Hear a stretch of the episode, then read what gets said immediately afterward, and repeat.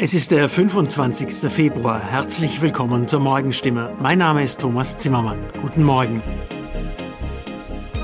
Und das sind heute unsere Themen aus der Region. Nach Militäraktionen, Russen in der Region äußern Verständnis für Putin.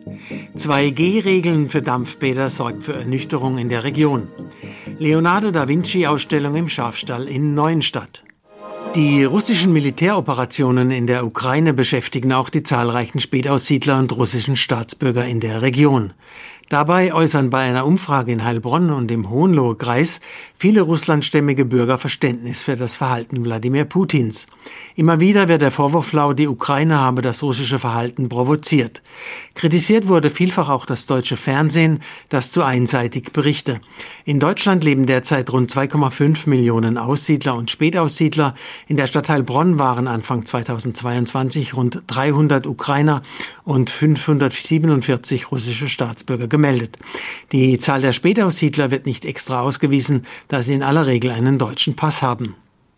Die baden-württembergische Landesregierung hat Lockerungen auch in Bädern und Saunen versprochen. Seit Mittwoch dürfen im Land auch wieder Dampfbäder in Betrieb gehen, allerdings nur unter 2G-Bedingungen. Hallenbäder und Saunabetriebe in der Region dürfen auch wieder ungeimpfte mit negativem Schnelltest als Kunden empfangen. Die unterschiedlichen Regelungen werden nach Angaben des Ministeriums damit begründet, dass Dampfbäder mit 45 Grad Celsius gegenüber Saunen eine reduzierte Betriebstemperatur aufweisen, sodass ausgestoßene Aerosole infektiöser einzustufen seien. Daher ist eine Sauna infektiologisch weniger gefährlich als ein Dampfbad, sagt Ministeriumssprecher Pascal Murmann. Im Aquatoll in Neckarsulm, im, in der Bad Rappenauer Rhapsodie, im Heilbronner Soleo, in der Sinsheimer Badewelt sowie im Wald- und Schloss Hotel Friedrichsruhe bleiben die Dampfbäder daher geschlossen. Lediglich das Solimar in Bad Mergentheim hat angekündigt, seine Dampfbäder wieder zu öffnen. Dem Universalgenie Leonardo da Vinci ist die neue Ausstellung gewidmet, die ab Sonntag im Museum im Schafstall in Neuenstadt zu sehen ist. Organisiert wird sie in Kooperation mit dem Institut für Kulturaustausch in Tübingen. Die Wanderausstellung, die bereits mehr als zwei Millionen Menschen gesehen haben, wird eine Überraschung für die Stammkundschaft sein, verspricht Museumsleiter Hubert Sawatzki. Denn im Mittelpunkt steht nicht die künstlerische Seite Da Vincis, sondern sein Wirken als Ingenieur und Architekt, Brückenbauer und Forscher. So sind Modelle von Brücken, Kriegs- oder Flugmaschinen, die aus Holz und Metall nach Leonardo da Vincis Zeichnungen gebaut wurden, zu sehen. Die bekanntesten Bilder des Malers da Vinci hat Sawatzki aber auf Leinwand drucken lassen und im ersten Stock aufgehängt. Dort steht auch ein Fernseher, der einen kurzen Film über das künstlerische Wirken des Universalgenies zeigt. Die Ausstellung Leonardo da Vinci, Erfinder und Wissenschaftler, kann vom 27. Februar bis zum 22. Mai mittwochs und sonntags von 10 bis 17 Uhr und nach telefonischer Absprache besucht werden. Soweit die Nachrichten aus der Region. Mehr und ausführliche Informationen lesen Sie in unseren Zeitungen oder auf stimme.de.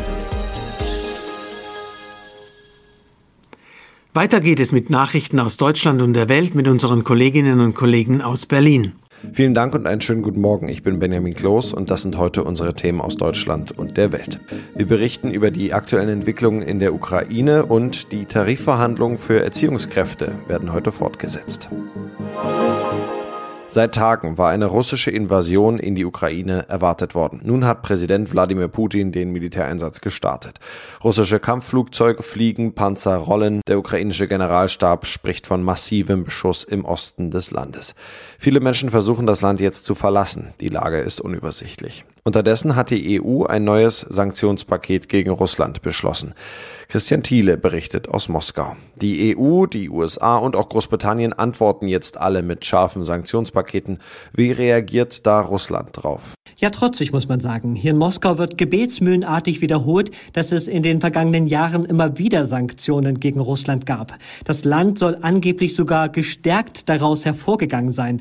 Dann wird immer gern auf den Käse verwiesen, den man nun selbst herstellt und nicht etwa aus der Schweiz einfliegt. Aber Moskau droht nun auch mit eigenen Sanktionen.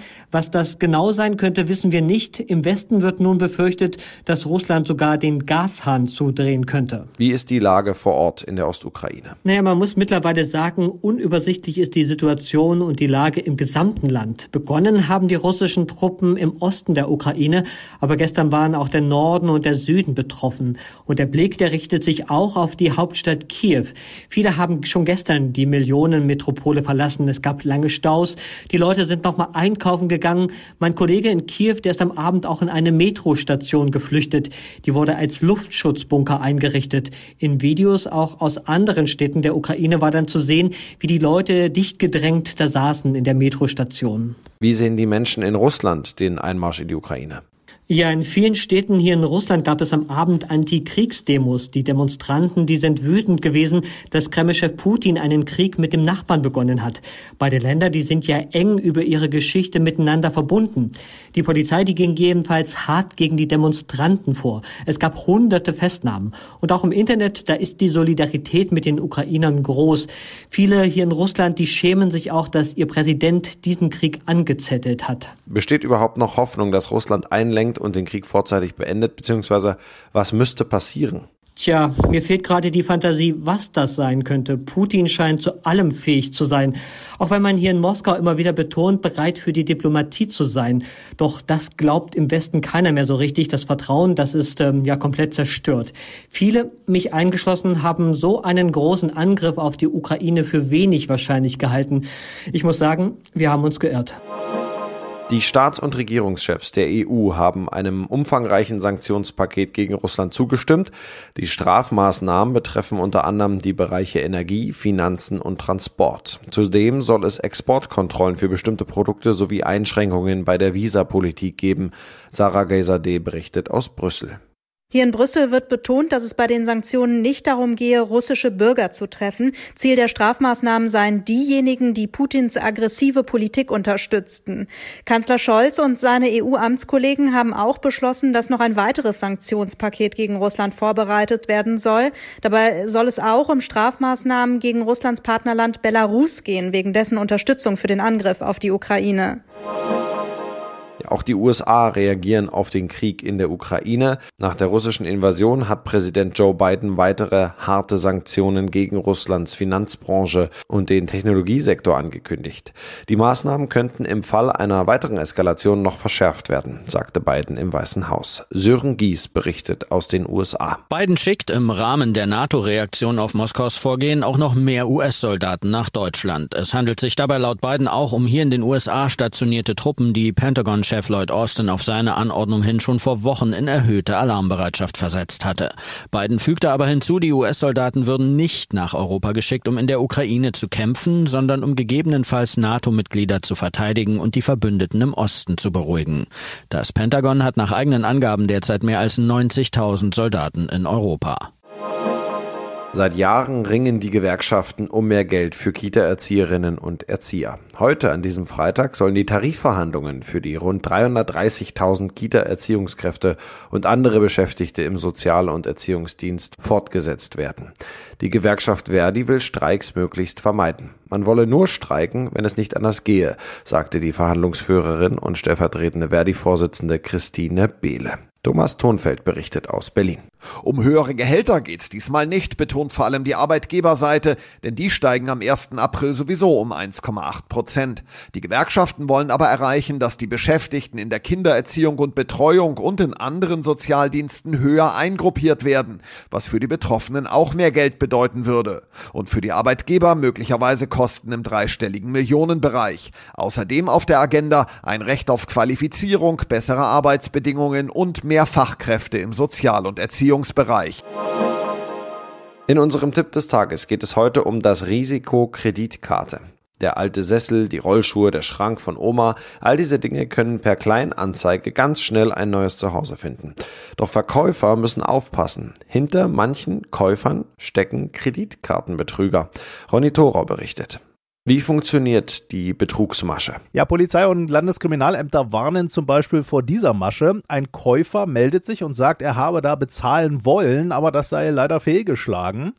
Und dann kommt kurz darauf eine Nachricht, die so aussieht, als stamme sie vom Kleinanzeigenportal. Und da wird man dann aufgefordert, angeblich um dieses Bezahlproblem zu lösen mit dem einen Käufer, einen Link zu öffnen und seine Kreditkartendaten einzugeben, die dann natürlich der Betrüger abgreift. Und teilweise arbeiten die Betrüger da auch noch gezielt mit Ablenkung per Chat?